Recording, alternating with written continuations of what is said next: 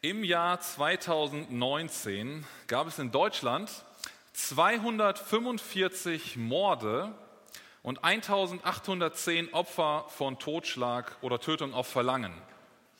Außerdem gab es rund 1,82 Millionen Fälle von Diebstahl. Das sind ganz leichte Diebstähle, ähm, wo also im Laden irgendetwas geklaut wurde. Nicht zu sagen, also ich will nicht damit sagen, dass es etwas nicht so Schlimmes ist, aber von diesen kleinen, vom kleinen Wert bis hin zu großen Diebstählen 1,82 Millionen Fälle in Deutschland.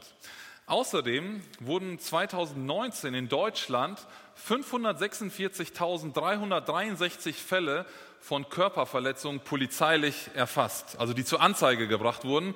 Da ist die Dunkelziffer, was dann wirklich bei vielen zu Hause oder irgendwo auf der Straße passiert ist an Körperverletzungen, sicherlich noch viel, viel höher. Und 2019 wurden etwa 149.000 Ehen in Deutschland geschieden. Man könnte hier noch mit anderen ähm, Dingen weitermachen, äh, mit solchen Sachen wie Ehescheidung, aber auch mit den Straftaten, die ich gerade genannt habe. Aber man sieht bereits hier, dass wir in einer Welt leben, die von Ungerechtigkeit und von Egoismus geprägt ist. Überall begegnen wir in unserer Gesellschaft Sünde und manchmal hat man das Gefühl, dass die Gottlosigkeit um uns herum immer mehr zunimmt, immer stärker wird, immer mehr um sich greift. Und das ähnelt sehr dem Zustand, der uns, äh, also der Gesellschaft, die uns heute in dem Bibeltext, den wir heute miteinander betrachten werden, äh, beschrieben wird. Und deswegen glaube ich, dass dieser Bibeltext, den wir heute lesen, Hosea 4, sehr relevant ist für die jetzige Situation, für uns jetzt hier in Deutschland, für das Hier und Jetzt. Wir machen einen kurzen Rückblick. Bis jetzt haben wir in den ersten drei Kapiteln ja einen Einblick in das Leben von Hosea bekommen. Hosea wurde uns näher gebracht, das, was er erlebt, das, was er tut. Ähm, und das war ja, finde ich zumindest, ziemlich außergewöhnlich, ähm, was da passiert ist, weil Gott an Hoseas Leben oder mit Hoseas Leben etwas demonstrieren wollte, wie er selber sein Volk liebt, wie er selber mit seinem Volk umgeht. Und das zeigte er an, dieser, an dem Leben, an der Ehe, die ähm, Hosea ähm, führen musste. Wir haben in Kapitel 1 gesehen, dass er eine hurerische Frau heiraten sollte und mit ihr bekam er dann auch Kinder. In Kapitel 2 sehen wir, dass Gott diese Ehe zwischen ähm, Goma, also der Frau, und ähm, Hosea auch auf sich und auf das, seine Beziehung zum Volk Israel bezieht. Er sagt, auch Israel ist untreu geworden. Auch Israel bricht die Ehe, so wie Goma immer wieder die Ehe mit ähm, ihrem Mann Hosea gebrochen hat. Und dann folgt schließlich in Kapitel 3 der Bericht, wie Hosea losgeht und seine ihm untreu gewordene Ehefrau Goma wieder zurückholt. Er kauft sie zurück, er bezahlt sogar einen Preis für sie, aber er ist bereit für diesen Neuanfang. Gott sagt, geh hin und mach das und Hosea ist bereit dazu, diesen Neuanfang in dieser Ehe mit seiner Frau ähm, wieder anzugehen. Und genau so wendet sich auch Gott wieder seinem Volk zu. Immer wieder sehen wir im Buch Hosea diese, diese Ausblick, diesen hoffnungsvollen Ausblick, dass Gott wieder Heilung schenken wird, dass er Wiederherstellung ähm, ermöglichen wird. Ähm, und so zeigt es sich einfach die Liebe Gottes zu seinem Volk. Und jetzt kommen wir ins Kapitel 4 und jetzt wenden wir uns so ein Stück weit von diesen biografischen Erzählungen, also das, was über das Leben von Hosea gesagt wird, ein Stück weit äh, weg an die Botschaft, ganz konkret an das Volk, an das Nordreich in Israel. Und äh, der weitere Verlauf des Buches, Christian hatte es uns ganz am Anfang erklärt, ähm, zeigt drei Anklagen, die Gott gegen sein Volk Israel führt. Und alle drei Anklagen sind so aufgebaut, dass sie immer erst die Schuld aufzeigen, also der Beweis, du bist schuldig, dann kommt eine Strafankündigung und dann abschließend gibt es doch Hoffnung auf Wiederherstellung und Heilung. Dieses Schema werden wir bei den nächsten Bibelstunden immer wieder feststellen. Und unser heutiges Kapitel 4 beschreibt in der ersten Anklage Gottes gewissermaßen die Schuld, die Israel auf sich geladen hatte, weil es keine Erkenntnis von Gott mehr hatte. Deshalb habe ich die Bibelstunde heute auch mit Gottes Anklage wegen Unwissenheit überschrieben. Man könnte auch sagen, Unwissenheit schützt nicht vor Strafe. Wir kommen zu unserem ersten Punkt, Gottes Anklage gegen Israel und wir lesen dazu aus Hosea 4 die ersten drei Verse. Hört das Wort des Herrn, ihr Söhne Israel, denn der Herr hat einen Rechtsstreit mit den Bewohnern des Landes. Denn keine Treue und keine Gnade und keine Erkenntnis Gottes ist im Land. Verfluchen und Lügen, Morden, Stehlen und Ehebrechen haben sich ausgebreitet und Bluttat reiht sich an Bluttat. Darum vertrocknet das Land und welkt jeder, der darin wohnt, samt den Tieren des Feldes und den Vögeln des Himmels. Selbst die Fische des Meeres werden dahin gerafft. Die erste Anklage Gottes gegen das Volk Israel. Hier in Vers 1 sehen wir, dass Gott in einen Rechtsstreit eintritt. Also man kann sich das wirklich wie so eine Gerichtsverhandlung vorstellen, in der Gott als Ankläger auftritt und sein Volk Israel anklagt wegen bestimmter Vergehen, die das äh, Volk ähm, auf sich geladen hat. Also Gott trägt jetzt hier die Anklage vor und legt auch Beweise ähm, dafür vor, für seine Anklage. Und er liefert gleich auch eine dreifache Begründung dafür mit, mit dass Israel ihm untreu geworden ist oder dass Israel ähm, ja, würdig ist, angeklagt zu werden. Als erstes sagt er, es ist keine Treue. Und das haben wir ja vorher schon gesehen an Hosea. Hosea sollte das ja demonstrieren mit seiner Ehe mit Goma, ähm, dass das Volk zu, ähm, zu Gott keine Treue hat. Also diese Untreue wird ganz deutlich schon vorher durch das Beispiel von Hosea und Goma. Also Gott sagt, das Volk hat keine Treue. Als zweites wird hier genannt im, ähm, in diesem Text im ersten Vers, es gibt keine Gnade. Andere Übersetzungen sagen keine Liebe oder keine Barmherzigkeit. Nichts davon ist im Land da. Also man, man denkt nur an sich. Der Egoismus ist im Mittelpunkt. Aber ich gehe nicht mit dem anderen barmherzig, gnädig, liebevoll um. Dieses Miteinander, das ist in dem, in dem Volk irgendwie überhaupt nicht mehr da gewesen. Jeder war auf sich fokussiert und nur auf sich zentriert. Und als dritte Anklage sagt Gott, es gibt keine Erkenntnis Gottes. Also ihr habt mich vergessen. Ihr wisst nicht mehr, ihr wisst nicht, wer ich bin. Das Volk erkennt Gott nicht mehr. Und er sagt, all das, diese drei Punkte, All diese Punkte sind im Land zu finden und deshalb klagt Gott Israel an. Auf den ersten und auf den dritten Anklagepunkt kommt Gott gleich selber in diesem Abschnitt auch noch ausführlicher zu sprechen. Wir werden ähm, das gleich noch sehen.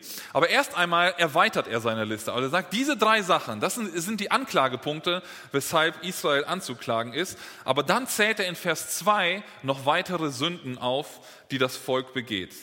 Er nennt Verfluchen und Lügen, er nennt das Morden, er nennt das Stehlen, er nennt das Ehebrechen und er nennt Bluttat, die sich an Bluttat reiht. Merkt ihr etwas zu dem, was ich am Anfang als Einstieg gewählt habe, was bei uns im Land heutzutage ähm, aktuell ist? Morde, Diebstähle, Ehebruch, ähm, Körperverletzung und so weiter. All dieser Sünden hatte sich das Volk schuldig gemacht in seiner langen Geschichte in Kanaan. Also das Volk ist schon einige hundert Jahre dort und Gott hat so lange und immer wieder gewarnt und hat das Volk daran erinnert, sich an das zu halten, was er dem Volk gesagt hat. Aber das Volk hat das immer wieder gebrochen und begeht diese Sünden. Auffällig finde ich hierbei, dass es sich bei dieser Aufzählung, also von dem Fluchen, Lügen, Stehlen, Ehebrechen und so weiter, dass diese, diese Sünden sich alle auf die zehn Gebote auch beziehen lassen. Also auf das Zentrum der Gebote, die Gott dem Volk gegeben hat und äh, die das Volk einhalten sollte. Das sind Gebote, die das zwischenmenschliche Leben regeln sollten. Und all diese Sachen beachtet das Volk überhaupt nicht. Israel hatte sie gebrochen. Das ist Gottes Anklage. Und ich finde, das ist ein ziemlich düsteres Bild, das uns hier von dem Zustand im Nordreich Israel gezeichnet wird. Das Volk hatte sich von Gottes Geboten und damit von Gottes Willen vollkommen abgewendet. Und das passt, finde ich, wieder zu den beiden in Vers 1 genannten Anklage der Treuelosigkeit. Also es war ihnen egal, was sie für einen Bund mit Gott hatten. Sie haben zwar früher durch Mose am Berg Sinai diesen, diesen Bund mit Gott geschlossen, aber das war ihnen egal die haben darauf gepfiffen, die haben die Gebote nicht eingehalten, die Gott ihnen dort gegeben hatte. Sie haben sich von Gottes Willen abgewendet und es passt auch zu dieser fehlenden Erkenntnis Gottes. Sie haben sich gar nicht mehr damit beschäftigt, wer ist eigentlich Gott? Wie ist eigentlich Gott? Was macht ihn aus? Und was hat dieser Gott mit mir zu tun, hier persönlich in meinem Leben, im Alltag? Diese Erkenntnis Gottes fehlte hier, trotz des Bundesschlusses, den das Volk am Sinai mit Gott geschlossen hatte. Und dann zeigt Gott in Vers 3 eine Konsequenz auf, die auf diesen Zustand in Israel im Nordreich folgen wird. Er sagt, es wird eine Trockenheit geben, es wird trocken sein, also eine Dürre, die das Land hart treffen wird. Und diese Dürre, so sagt Gott, wird sowohl die Menschen betreffen, als auch die Tiere des Feldes, die Vögel des Himmels und die Fische des Meeres. Also die ganze Tierwelt ist mit eingeschlossen. Man kann sagen, es kommt knüppeldick für das Land. Es wird hart getroffen werden von dieser Dürre, die eine Folge, eine Strafe ist für das, was das Volk tut. Aber diese Konsequenz ist nicht neu für Israel. Also es ist nicht so, dass Gott jetzt oben im Himmel irgendwo saß und dachte, Mann, jetzt sind die aber irgendwie von meinen Geboten abgekehrt und jetzt bin ich gerade richtig sauer und jetzt äh, schieße ich einfach mal irgendeine Strafe los. Nein, das ist eine Sache, die Gott lange zuvor angekündigt hat. In 5. Mose 28 ähm, da gibt es ein ganzes Kapitel, wo es um Segen und Fluch geht. Da sagt Gott, wenn ihr mein Gebot haltet, wenn ihr meinen Bund einhaltet, dann werde ich euch segnen. Dann ist eine lange Liste, was Gott alles an Segen schenken wird. Und er sagt, wenn ihr das aber nicht tut, wenn ihr diesen Bund nicht haltet, dann kommt eine lange Liste an Flüchen, die über das Volk kommen, 5. Mose 28. Und in Vers 22, also 5. Mose 28, Vers 22, kündigt Gott unter anderem die Dürre an und sagt, haltet ihr die Gebote nicht, werdet ihr die Dürre erleben und ähm, es wird euch schlecht gehen. Das wurde dem Volk Israel vor der Landeinnahme von Mose oder unter Mose gesagt, ähm, dass es das erleben wird und genau darauf bezieht sich Gott. Also man könnte sagen, Gott ist konsequent. Nicht so wie wir als Eltern manchmal oder als Lehrer, die irgendwie eine Konsequenz ankündigen, dann aber nicht immer durchziehen. Gott sagt, wenn ihr davon abkehrt, wird euch dieser Fluch treffen und das kündigt er hier auch an. Gott geht in diesem Kapitel aufs Ganze, in diesen ersten Versen auch schon. Er redet nicht groß um das Problem herum. Er wendet hier auch keine großen Feedback-Regeln an, die wir gerne in der Schule lehren und lernen. Erst etwas Positives sagen, dann die Kritik äußern und dann wieder mit etwas Positivem schließen. Bloß nicht den anderen brüskieren und irgendwie bloßstellen. Die Sachlage, um die es hier geht, ist viel zu ernst. Viel zu dramatisch. Es geht Gott um die Beziehung von sich zu seinem Volk. Zwischen Gott und den Menschen. Gott kommt direkt zur Sache. Er klagt Israel offen wegen der Schuld an, die es auf sich geladen hatte. Und genau, glaube ich, genau das brauchte Israel. Wenn es eine Wiederherstellung geben sollte, also wenn es wieder gut werden sollte am Schluss, wenn Hoffnung irgendwo am Horizont aufleuchten sollte, dann braucht Israel jetzt eine klare Analyse der Ist-Situation. Wie ist es jetzt? Wo stehen wir jetzt gerade zu Gott? Wie sieht es jetzt aus? Und da ist es wichtig, dass da keine geschönten Ergebnisse irgendwie weitergegeben werden, dass da jemand Honig um den Mund geschmiert wird, sondern dass es genau gesagt wird, was die Situation gerade ausmacht, wie die Lage ist. Und genau das tut Gott hier. Und ich glaube, wir brauchen es heute genauso dringend wie das Volk Israel damals. Gott muss uns auch immer wieder aufzeigen, wo unsere Probleme liegen. Gott muss den Finger auch mal in die Wunde legen bei uns, damit auch wir merken, wo wir den Bund zu ihm brechen. Wo wir seinen Willen einfach links liegen lassen. Wo es uns nicht kümmert, was Gott denkt. Wo wir uns gar nicht mit Gott beschäftigen und diese Erkenntnis Gottes irgendwie ganz außen vor lassen und so ein ähm, Christsein aus der Konservendose leben, also mit irgendwelchen Sachen, die wir aufwärmen, ähm, von irgendwo mal gehört und dann ähm, gar nicht uns richtig selber mit dem, mit dem Guten befassen. Ich glaube, wir brauchen das genauso dringend wie das Volk Israel damals. Wir müssen uns heute hinterfragen, wie es bei uns aussieht mit Gottes Vorwürfen an sein Volk, mit der Anklage, die er hier äußerte. Treue. Wie steht es mit unserer Treue Gott gegenüber? Halten wir an unserem Bekenntnis zu Gott fest, auch wenn es knifflig wird, auch wenn es unangenehm wird, auch wenn es vielleicht Kraftanstrengungen erfordert? Wie treu sind wir zu Gott? Gnade oder Liebe, die zweite Anklage, die Gott äußerte. Auch das sind gute Gradmesser, wie es um uns bestellt ist. Wie ist unser Umgang miteinander? Von Liebe geprägt von Gnade dem anderen gegenüber, von Barmherzigkeit, die ich dem anderen zuteil werden lasse? Oder ist unser Umgang von Vorwürfen geprägt, von Misstrauen, von Spaltung, von Verachtung dem anderen gegenüber, weil er vielleicht nicht auf meinem Level ist oder auf meinem Stand der Erkenntnis? Gnade. Oder wie steht es mit der Erkenntnis Gottes? Kennen wir Gott eigentlich noch persönlich? Oder ist er ein Gott aus einer früheren Erfahrung, die wir mal gemacht haben? Oder noch schlimmer, kennen wir ihn nur noch aus den Erzählungen unserer Eltern, aus unserer Vorfahren und wir leben christlich? Aber Gott erkennen, Gott wirklich kennen, ist Fehlanzeige. Wenn wir uns mit so einem Kapitel wie diesem hier beschäftigen, das ziemlich ein, ein düsteres Bild zeichnet, wo es ein ganzes Kapitel nur um Anklage geht, die Gott seinem Volk gegenüber äußert, das aber von Gott inspiriert ist und für uns heute genauso gültig ist, dann sollten wir diese Anklage Gottes nicht einfach so überlesen. Vielmehr sollten wir überlegen, ob wir Buße tun müssen für unser Verhalten und Gott um Vergebung bitten sollten. Und das geht, gilt jedem Einzelnen persönlich. Ich brauche nicht für euch Buße tun und nicht für euch nach irgendwelchen Dingen suchen und euch reflektieren und ihr nicht für mich, sondern wir sollten das für uns selber. Wir sollten diese Gelegenheit nutzen, wenn Gott zu uns redet durch sein Wort, zu prüfen, ob wir treu, ob wir, gnädig, ob wir gnädig zu anderen sind und ob wir die Erkenntnis Gottes noch suchen. Lasst uns heute in dem Gebetsteil nachher ganz konkret dafür beten, dass Gott uns in uns diese Dinge bewirkt sodass wir zu seiner Ehre leben können und nicht wegen dieser Dinge, weil wir untreu sind, weil wir nicht gnädig sind, weil wir keine Erkenntnis Gottes haben, dass wir dadurch ein schlechtes Bild auf Gott und auf seine Gemeinde werfen. Lass uns dafür nachher wirklich beten und das vor Gott bringen. Wir kommen zum zweiten Teil, ähm, die Verse 4 bis 11, die lese ich uns einmal vor.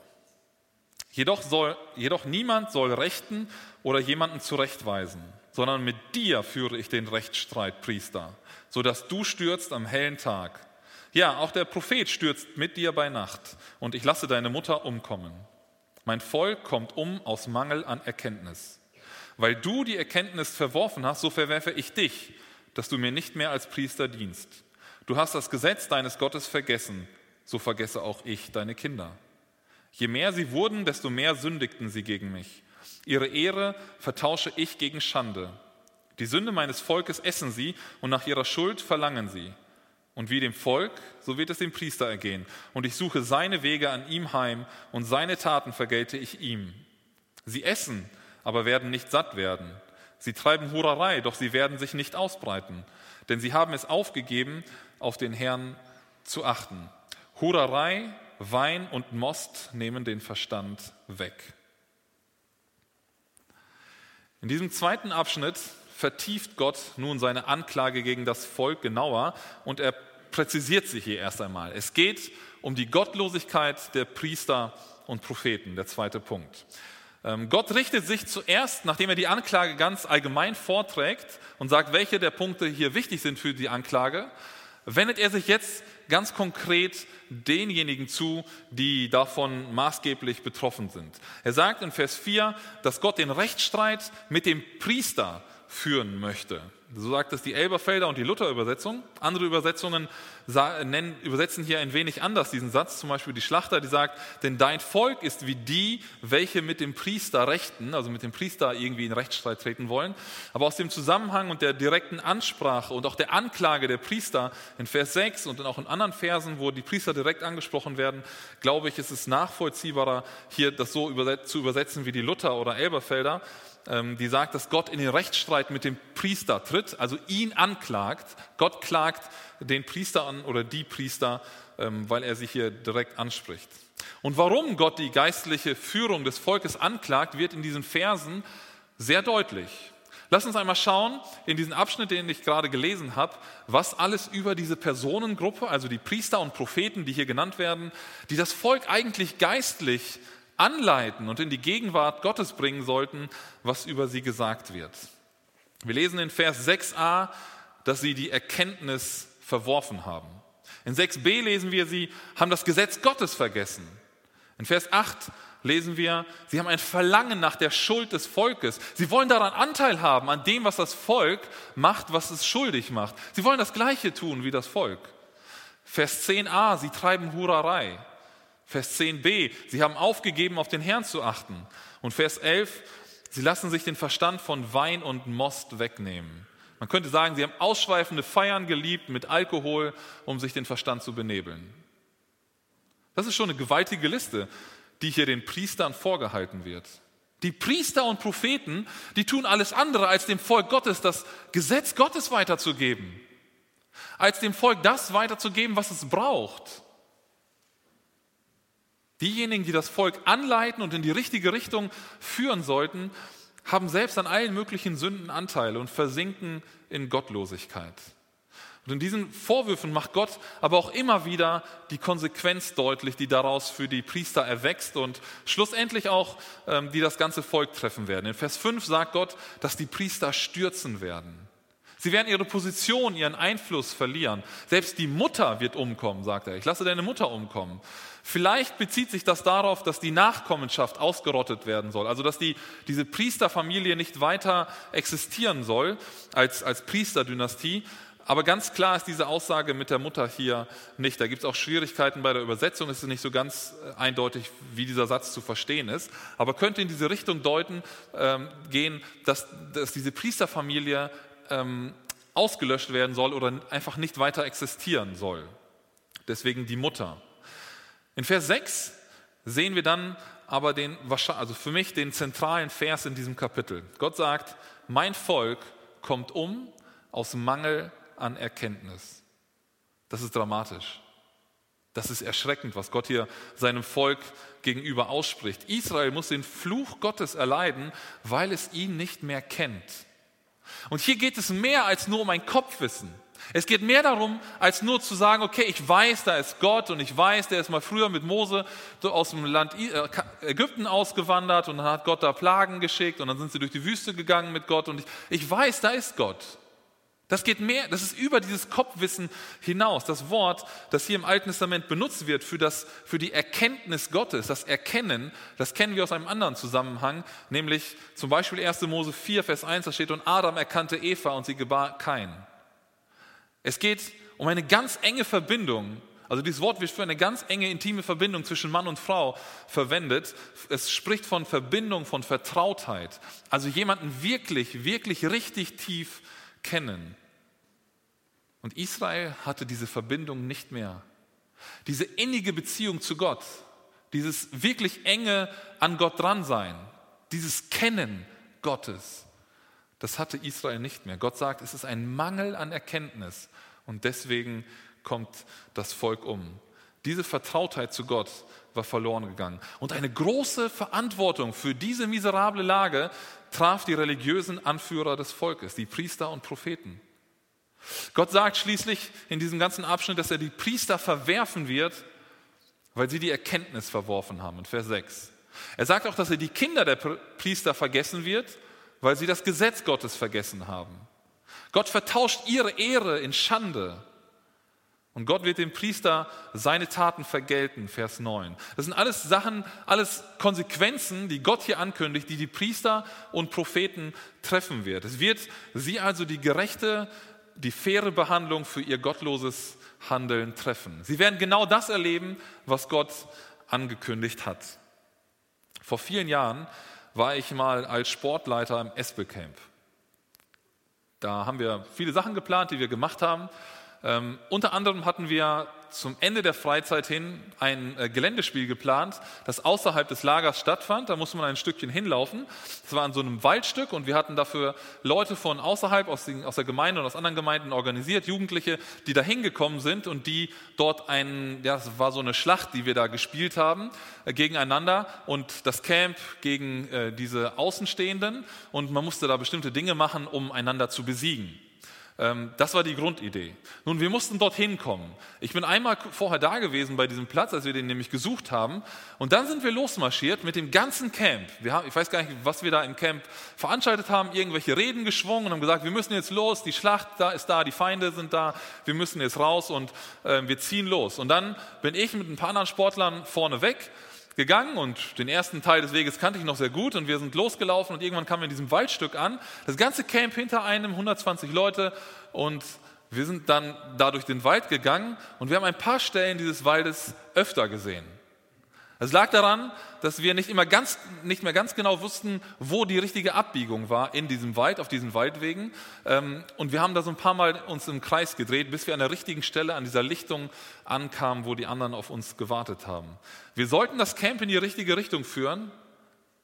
Wir waren aber nicht in der Lage dazu. Beziehungsweise wir hatten nicht die richtige Kenntnis von der Umgebung, in der wir waren. Ähnliches, nur mit viel dramatischeren Auswirkungen, sehen wir hier in den Versen, die wir gerade gelesen haben beim Volk Israel und bei seinen Leitern. Stephanus Scheel, Bibelschullehrer aus Brake, beschreibt diesen Vers so, er sagt, aus den geistlichen Führern des Volkes sind geistliche Verführer des Volkes geworden. Sprichwörtlich sagt man ja auch im Deutschen, der Fisch stinkt vom Kopf her. Also von dort, wo die Schaltzentrale ist.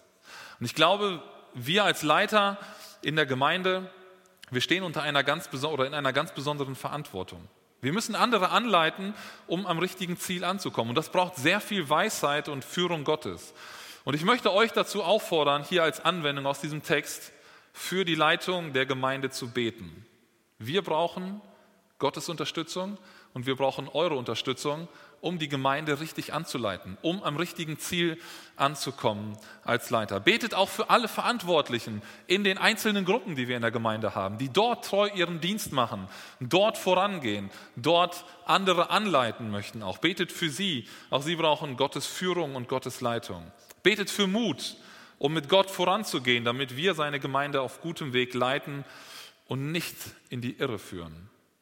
Wir brauchen da eure Unterstützung als Gemeinde und ich fordere euch dazu auf, ähm, diese ähm, uns zu geben durch das Gebet. Aber die meisten von hier stehen ja nicht in einer Leitungsverantwortung in der Gemeinde, aber viele von euch sind in einzelnen Bereichen irgendwie aktiv und sind dort und bringen sich ein und Woche für Woche ähm, und über lange Zeit einige schon und sie sind an diesem Platz, an diesem Bereich und es ist gut, dass ihr da seid und euch dort investiert in andere Menschen und sie dort auch ein Stück weit anleitet, voranbringt.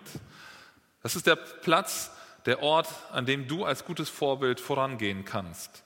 Und das ist auch der Platz ähm, oder die Möglichkeit, andere auch in die richtige Richtung zu lenken. Lass uns auch da einfach dafür beten, dass Gott viel Weisheit schenkt.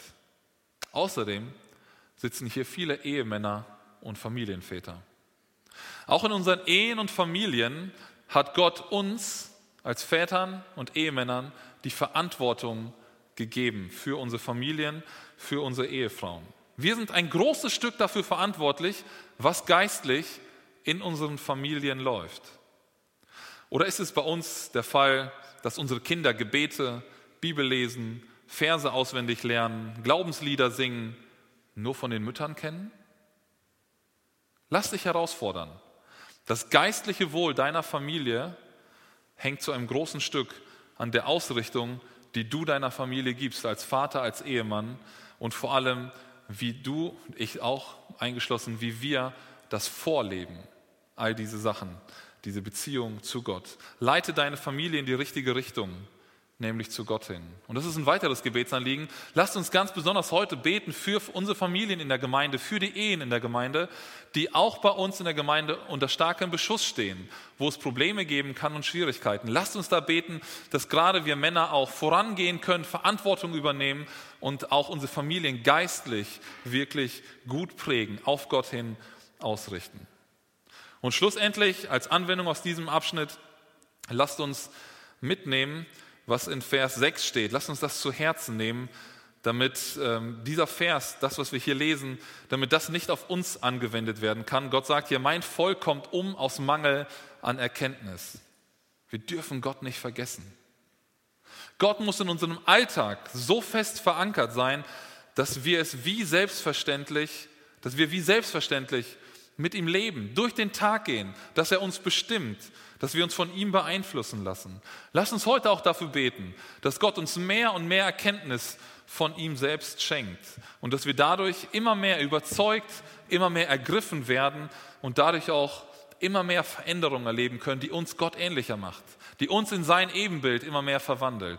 Lass uns dafür beten, dass diese Erkenntnis Gottes uns wirklich packt, uns ergreift und ähm, dass diese Erkenntnis Gottes uns vorantreibt, sodass Gott nicht über uns sagen muss, die FEBG kommt um an Mangel an Erkenntnis.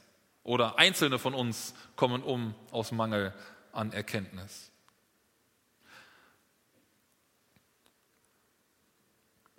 Kommen wir zum dritten Punkt und letzten Punkt. Das ist ein ungewohntes Gefühl, dass ich heute so viel Zeit habe. Ähm, wir lesen die Verse 12 bis 19, also bis zum Ende des Kapitels. Mein Volk befragt sein Holz und sein Stab gibt ihm Auskunft. Denn der Geist der Hurerei hat es irregeführt und sie huren von ihrem Gott weg. Auf den Gipfeln der Berge opfern sie und auf den Hügeln bringen sie Rauchopfer dar, unter Eiche und Storaxbaum und Terebinte, weil ihr Schatten gut ist. Darum huren eure Töchter und eure Schwiegertöchter treiben Ehebruch. Nicht an euren Töchtern suche ich es heim, dass sie huren, und nicht an euren Schwiegertöchtern, dass sie Ehebruch treiben. Denn sie selbst gehen mit den Huren beiseite und abseits mit den Tempeldirnen opfern sie. So kommt das Volk, das keine Einsicht hat, zu Fall. Wenn du hurst, Israel, soll Juda nicht schuldig werden. Kommt nicht nach Gilgal und zieht nicht nach Bet Aven und schwört nicht, so wahr der Herr lebt. Ja, Israel ist widerspenstig geworden wie eine widerspenstige Kuh. Wird da der Herr sie weiden wie ein Lamm auf weitem Raum? Verbündet mit Götzenbildern ist Ephraim. Lass es gewähren. Ist ihr Zechen vorbei, Huren, ja, huren sie. Sie lieben und lieben. Die Gegengabe dafür ist Schande. Ein Wind wickelt sie ein in seine Flügel und sie werden zu Schanden mit ihren Altären. Die zweite Präzision, die Gott seiner Anklage folgen lässt, ist die Gottlosigkeit des Volkes. Eben hat Gott ganz konkret die Priester angesprochen, die Propheten, also die geistlichen Führer des Volkes. Und hier lesen wir in Vers 12, dass Gott sich auf einmal umwendet zu seinem Volk und sagt, mein Volk tut das und das. Also das ganze Volk spricht er dann ein, äh, spricht er an. Ähm, das sehen wir ganz deutlich, dass Gott hier eben nicht beim Handeln der Priester und Propheten stehen bleibt, ähm, sondern der Mangel an Erkenntnis Gottes zeigt sich auf dramatische Art beim ganzen Volk. Nicht nur bei der geistlichen Führung, sondern beim ganzen Volk. Israel ist in einem Zustand des Götzendienstes, nun, ganz einfach, weil es seinen eigenen Gott und seine Gebote gar nicht mehr kennt, nicht mehr richtig vor Augen hat, nichts mehr damit anfangen kann. Deswegen sinkt Israel immer tiefer in diesen Götzendienst hinein, der ähm, ja, von Gott und seinem Wesen, von seinem Charakter wegführt. Lass uns auch in diesem Abschnitt einmal schauen, wie das Volk hier genau charakterisiert wird. Also was sehen wir über das Volk, was sagt Gott hier speziell aus? In Vers 12 lesen wir als erstes, dass das Volk Götzen befragt um Weisung. Da ist von dem Holz und von, den, von dem Stab die Rede. Und das Holz ist aller Wahrscheinlichkeit nach ein, eine hölzerne Statue, also etwas Geschnitztes, ein Bild, das man sich aufgestellt hat ähm, und das angebetet wurde. Und das Volk erbat Weisung von diesem geschnitzten Bild, also von einem Götzen. Eindeutig Götzendienst. Der Stab, Vers 12 lesen wir, und sein Stab gibt ihm Auskunft. Der Stab ist wahrscheinlich, also es gab so eine Praxis bei vielen heidnischen Völkern um Israel herum, vielleicht auch bei Israel, dass ähm, auf dem Boden ähm, so ein Kreis gemalt wurde und dieser Kreis wurde dann so eingeteilt mit verschiedenen, also verschiedene Bereiche. Ähm, und dann wurde ein Holzstab genommen und dieser Holzstab wurde in diesen Kreis hineingeworfen. Und je nachdem, wie er auf diese Stellen fiel, hatte das eine bestimmte Aussage, weil jede einzelne Sektion, jeder Teil dieses Kreises hatte irgendeine Bedeutung und so versuchte man dann irgendwie von den Göttern Weisung zu erfahren, indem man ähm, ja, diesen Stab da hineinwarf und dadurch Weisung für seinen Alltag oder für seine Fragen, die man so hatte, ähm, zu bekommen. Also auch eindeutig Götzendienst. Das war nicht Gott befragt, kein Gebet, Gott zeigt mir doch, was ich machen soll, sondern der Stab wurde geworfen und irgendwelche Götter wurden dadurch befragt. Und Gott betitelt dieses Handeln Israels hier als Hurerei. Also Israel betreibt Götzendienst und Gott sagt, das ist Hurerei. Das ist natürlich eine Metapher, ein Bild, das Gott verwendet, aber das ist genau das, was Gott ja vorher mit Hosea und Goma schon gezeigt hat. So wie Goma immer wieder weggelaufen ist, Hurerei betrieben hat, also die Beziehung zu ihrem richtigen äh, und rechtlichen Ehemann verlassen hat und gebrochen hat, dadurch Hurerei betrieb. Genauso macht das das Volk Israel. Gott sagt, ich bin euer Ehemann, ich bin mit euch doch in einer Beziehung. Aber das Volk sagt, nein Gott, wir wollen nichts mit dir zu tun haben. Wir wenden uns irgendwelchen Götzen zu, zu werfen äh, Stäbe und beten irgendwelche Holzbilder an. Das sagt Gottes Hurerei. Das ist ein harter Ausdruck für das, was das Volk getan hat, was wir auch ähm, immer wieder auch erleben, wenn wir uns von Gott wegwenden und ihn mit Füßen treten, uns anderen Sachen zuwenden, dann ist das Hurerei. So bezeichnet Gott das hier. Also das Volk betreibt Götzendienst und hat, betreibt damit geistliche Hurerei. In Vers 13 wird das nochmal erweitert. Da sagt Gott, spricht Gott von Opferungen auf Bergen, auf Hügeln, unter gewissen Bäumen, äh, die viel Schatten werfen und äh, dadurch äh, angenehm sind vielleicht für diese Opferrituale. Also da betreibt das Volk all diese Opferungen. Und das ist auch das, was in den Propheten immer wieder gesagt wurde. Es wird immer davon gesprochen, dass das Volk auf den Höhen opferte, auf diesen Hügeln, auf diesen Bergen, also irgendwelche Kultstätte, die auf Hügeln, auf erhöhten Plätzen errichtet worden sind von den heidnischen Völkern um Israel herum. Und Israel macht genau das Gleiche. Gott sagt, ihr sollt euch abwenden von dem Götzendienst, den die Völker um euch herum tun. Und Israel macht genau das Gleiche. Sie übernehmen diese Höhen, sie übernehmen diese heidnischen Götter und ähm, Opferungen und opfern dort anderen Göttern. An diesen, an diesen besonderen Plätzen. Israel durfte nur an einem Platz opfern, in Jerusalem. Das Volk sollte zum Tempel kommen und dort die Opferungen durchführen, aber das war dem Volk egal. Sie machen es überall entgegen dem Willen Gottes. Und dann Vers 13 am Schluss und Vers 14 lesen wir von Tempelprostitution. In den meisten heidnischen Tempeln gehörte, also meines Wissens nach in allen, ich weiß kein Gegenbeispiel, aber ich sage trotzdem meisten, ähm, weil ich es eben nicht ganz genau weiß, aber in den meisten dieser Tempeln gehörte Prostitution unmittelbar zusammen mit Götzendienst. Also in einem heidnischen Tempel wurde Götzendienst äh, betrieben, also irgendwelche Opferungen den Götzen gebracht, sie wurden angebetet. Und meistens gab es eben auch noch diese ähm, Tempeldirnen, so wie es auch hier genannt ist, ähm, also Prostituierte in diesem Tempel, mit denen, äh, wo dann ganz viel Unzucht und Ehebruch eben betrieben wurde.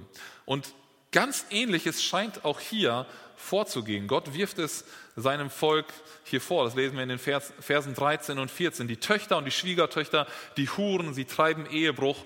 Ähm, und dann ist noch beschrieben, sie gehen, also sie, dann sind es nicht mehr die Töchter gemeint, sondern die, das Volk, sie gehen mit den Huren beiseite und abseits mit den Tempeldirnen opfern sie. Also ganz eng ver, verzahnt hier die, der Götzendienst mit dieser Prostitution, also mit Ehebruch, die Gott auch ganz eindeutig als Sünde hier, äh, vorher schon deklariert hat und bezeichnet hat.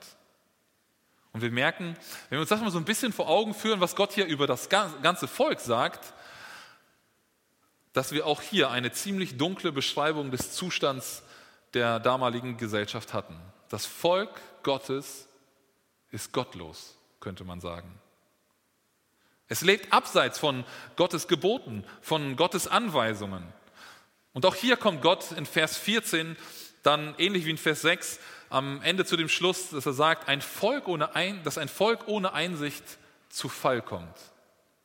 Also hat es diese Erkenntnis Gottes nicht, hat es diese Einsicht nicht, wie es richtig sein sollte, dann kommt es zu Fall, dann kommt es um, wie er in Vers 6 sagt. Ohne die Erkenntnis Gottes ist ein Volk verloren. Vers 15 wendet sich Gott dann interessanterweise finde ich dem Südreich Juda zu. Bis jetzt hat er sich dem Nordreich Israel zugewendet und für Israel, also dem, dem gottlosen Teil, wo nur gottlose Könige waren, ähm, sich zugewandt und zu ihnen gesprochen. Und jetzt wendet er sich auf einmal an Juda und warnt davor, dass Juda sich von den Sünden des Nordreiches anstecken lässt. Wir finden hier eine dreifache Aufforderung. Gott sagt, kommt nicht nach Gilgal und zieht nicht hinauf nach Bet Aven und schwört nicht, so wahr der Herr lebt. Gilgal und Bet Aven sind Orte, in denen immer wieder Götzendienst verrichtet wurde. Bet Aven bedeutet so viel wie Götzenhaus oder Haus des Frevels, der Sünde, ähm, und ist eigentlich eine Umdrehung oder eine, ähm, ja, eine, eine, ein, ein schlechter Spitzname, könnte man so sagen, ähm, für Bethel, was das Haus Gottes eigentlich bedeutet, wo eigentlich Gott angebetet werden sollte aber das ist so eine Umdrehung. Und er sagt, geht nicht dahin. Scheinbar ähm, nutzten die Israeliten auch, das ist der, der dritte Aspekt, dass sie nicht bei, ähm, bei äh, nicht schwören sollen, so wahr der Herr lebt. Scheinbar nutzten die Israeliten bei all diesem gottlosen Tun das sie da an den Tag legten, also den ganzen Götzendienst, die Hurerei, die äh, Treulosigkeit und so weiter. Bei all diesen Sachen hatten sie aber immer noch eine gewisse Frömmigkeit. Also sie schworen immer noch, ja, so wahr der Herr lebt. Und sie berufen sich auf Jahwe dabei, ähm, auf ihren Bundesgott. Und Gott sagt, tut das nicht. Macht das nicht so wie sie, beschmutzt nicht noch ähm, ähm, ja, meinen Namen dadurch, dass ihr ihn mit euren Sünden bei eurem Götzendienst verwendet. Judah soll sich also davor hüten, sich auch mit diesem Götzendienst zu beschmutzen und sich somit von Gott abzuwenden. Aber da Gott diese Warnung eben so klar ausspricht, scheint da wohl auch eine Gefahr zu liegen, dass Judah genau das tat. Und wenn wir in der Geschichte gucken des Volkes Israel oder des Volkes Judas, dann sehen wir, dass im, Volk Judah im Südreich immer wieder Könige dabei waren, die gottesfürchtig waren. Aber es waren auch immer Könige dabei, die gottlos lebten, die genauso wie das Nordreich sich verhielten. Und deswegen ist diese Warnung hier von Gott ähm, äußerst angebracht. Ähm, Judah steht immer in der Gefahr, es dem Nordreich gleich zu tun und in die gleiche Sünden, in die gleichen Fallen zu tappen. Sünde ist ansteckend, ist verlockend, ist todbringend. Und davor will Gott ähm, das zumindest etwas gottesfürchtigere Südreich bewahren. Und dann in den letzten Versen dieses Abschnittes nutzt Gott ein Beispiel, um Israels Situation darzustellen, also die Situation des Nordreiches. In Vers 16 lesen wir davon, dass Gott Israel mit einer widerspenstigen Kuh ähm, vergleicht. Ich kann mir schönere Beispiele vorstellen. Ähm, also ich würde ungern als widerspenstige Kuh bezeichnet werden, aber diese störrische oder widerspenstige Kuh, die Gott hier ähm, benutzt als Beispiel, die kann nicht wie ein Lamm, wie es hier steht, auf einen auf weiten Raum entlassen werden, auf die große Wiese und jetzt mach mal, was du willst, kannst da dich friedlich ähm, bewegen und ein bisschen grasen, sondern diese störrische, widerspenstige Kuh, die wird entsprechend behandelt, damit der Bauer überhaupt Nutzen von ihr haben kann, damit sie ihm etwas bringt. Sonst kann er sie auch gleich schlachten und ähm, zu Lebensmitteln ver, ähm, äh, ver, verarbeiten. Aber Gott sagt, genauso wie so eine störrische Kuh, die auf eine bestimmte Art und Weise vom Bauern behandelt wird, damit er einen Nutzen von ihr hat, genauso streng, genauso einengend muss ich mit dem Volk umgehen. Ich kann euch nicht wie so ein Lamm einfach auf die Weide entlassen und friedlich äh, grasen lassen. Gott wird genauso mit Israel umgehen, weil es sich verhält wie eine widerspenstige Kuh. Und zum Abschluss zeigt Gott dann noch einmal den katastrophalen Zustand seines Volkes auf. Es ist im Prinzip eine Wiederholung von dem, was er vorher schon alles aufgeführt hat. Er sagt, Vers ähm, 17 ist es, Ephraim ist verbündet mit Götzenbildern. Ephraim ist einer der bedeutendsten und größten Stämme gewesen aus dem Nordreich, also von Israel, also ein, eine, ein wichtiger Stamm dieses Volkes, das Gott hier anspricht. Ähm, und hier wird einfach nochmal gesagt, wie eng diese Verstrickung ist mit dem Götzendienst. Und ihr merkt, wie oft das in diesem Text jetzt schon dran kam, dass Israel Gott nicht erkennt, aber auf der anderen Seite Götzendienst betreibt. Das war ein Dorn in, in Gottes Herz, kann man sagen. Es hat Gott richtig getroffen und er, deswegen spricht er das immer wieder hier an und nennt diese Verstrickung von Ephraim, von Israel hier noch einmal mit dem Götzendienst. Und in Vers 18 lesen wir nochmal solche Begriffe wie Zechen, also ausgelassenes, übertriebenes Feiern, Huren, Lieben, Schande. All das charakterisiert das, wie Israel lebt, was der Zustand in dieser Gesellschaft ist. Israel kümmert sich absolut nicht um Gottes Gebote. Und der letzte Vers, Vers 19, der zeigt dann das kommende Gericht oder die Strafe Gottes. Hier heißt es, ein Wind wickelt sie ein in seine Flügel. Ähm, Israel wird von einem Wind oder vielleicht von einem Sturmwind, von, von einem Orkan erfasst werden. Das ist wieder ein Bild. Und es wird gemeinsam mit den Altären, so heißt es hier, zu Schanden werden. Gott wird dem Götzendienst ein Ende bereiten. Israel betreibt geistliche Hurerei mit diesen anderen Götzen und Gott sagt hier, ich werde die Götzen, Tempel und Altäre, ich werde das Volk wegpusten. Der Wind wird sie erwischen, er wird sie ergreifen und ich bereite diesem Götzendienst ein Ende. Was lernen wir aus diesem letzten Abschnitt unseres heutigen Textes? Ich glaube, wir können uns nicht herausreden und die ganze Verantwortung nur auf die Leiter schieben und sagen, ja komm, ihr seid die Leiter, ihr habt die Verantwortung, ähm, ihr seid für alles äh, diejenigen, die den Kopf hinhalten. Ja, die Leiter tragen eine ganz besondere Verantwortung und werden dafür von Gott besonders zur Rechenschaft herangezogen. Aber jeder von uns trägt die Verantwortung für sein eigenes Leben. Du kannst nicht irgendjemand anderen verantwortlich machen für das, was du tust. Nicht dein Ehepartner, nicht deine Kinder, die dich in bestimmte Situationen hineindrängen oder Seiten an dir herausholen, die du vielleicht vorher nicht kanntest. Nicht deine Eltern sind schuld, nicht dein Jugendleiter, nicht die Gemeindeleitung, sondern jeder von uns trägt die Verantwortung für sein eigenes geistliches Leben und für sein eigenes geistliches Wohl. Und wir werden uns dafür vor Gott verantworten. Wenn wir gottlos leben, werden wir dafür selbst die Konsequenzen tragen. Und wenn wir mit Gott leben, werden wir von Gott Segen erfahren und erleben. Ich glaube, auch dieser Abschnitt zeigt uns erneut, wie wichtig es ist, dass wir die Erkenntnis Gottes nicht verlieren. Es sah dramatisch aus hier um Gottes auserwähltes Volk, weil es so gottlos lebte. Und es steht dramatisch um uns, wenn wir die Erkenntnis Gottes vernachlässigen. Lasst uns das gleich mit ins Gebet nehmen und immer wieder auch darum beten, dass wir von Gott Weisheit und Führung erhalten. Jakobus sagt in Kapitel 1, Vers 5, wenn aber jemand von, wenn aber jemand von euch Weisheit mangelt, so bitte er Gott, der allen willig gibt und keine Vorwürfe macht, und sie wird ihm gegeben werden. Also lasst uns Gott darum bitten, dass er uns Erkenntnis, dass er uns Weisheit schenkt. Er möchte sie uns geben. Er möchte, dass wir doch wachsen. Und ähm, ja, lasst uns das wirklich annehmen, dieses Angebot Gottes. Aber lasst uns auch diesen, aus diesem letzten Punkt, aus dem letzten Abschnitt, diese ernste Warnung an Judah mitnehmen, sich nicht an den Sünden Israels zu beteiligen. Wie oft stehen wir in der Versuchung, irgendwo irgendwelche Dinge mitzumachen, die Sünde sind?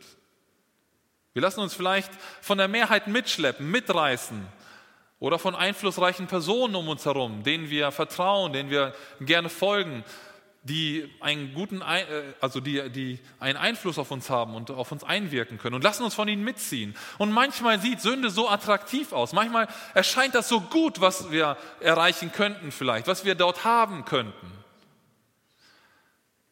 Oder wir wollen zumindest ein bisschen mit ihr spielen. So ein bisschen das Gefühl auch kennenlernen, wie es ist, was andere Menschen um uns herum erleben in der Welt.